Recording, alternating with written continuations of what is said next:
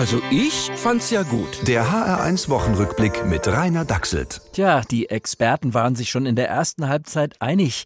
Exponentiell steigende Ballverluste, kein ausreichender Schutz für die Risikogruppe Abwehr und kein einziger Deutscher trug Maske. Das musste böse enden. Spanien 6, Deutschland 0.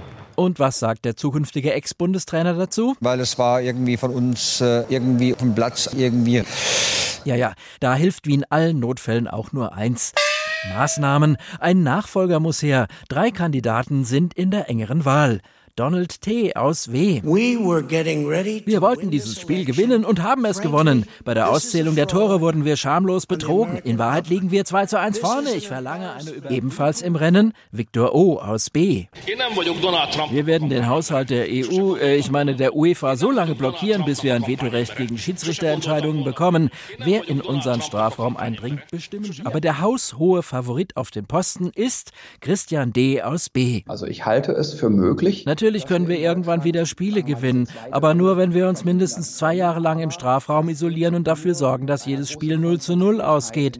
Wenn wir uns vorher in die gegnerische Hälfte wagen, kriegen wir 5000 Gegentore in 10 Minuten. Das hat eine Simulation. Ja, totstellen, das ist die deutsche Erfolgstaktik der Gegenwart. Und alle machen mit. Die Jugend hat sich anfangs schwer getan und weil es im Guten nichts geholfen hat, musste die Bundesregierung zum letzten Mittel greifen. Humor. Tage und Nächte lang blieben wir auf unserem Arsch zu Hause und kämpften gegen die Ausbreitung des Coronavirus. Unsere Couch war die Front und unsere Geduld war unsere Waffe. Unwiderstehlich heiter. Und das Ministerium für Volksbelustigung und Juxpropaganda strickt schon an der Fortsetzung. Naja, und nach anderthalb Jahren haben wir uns dann irgendwann Fragen gestellt, was soll das und vor allem, wer bezahlt das? Und dann wurde uns klar, na wir natürlich, die hatten uns schön dran gekriegt.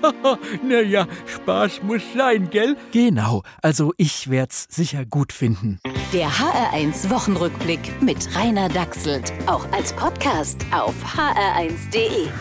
HR1, genau meins.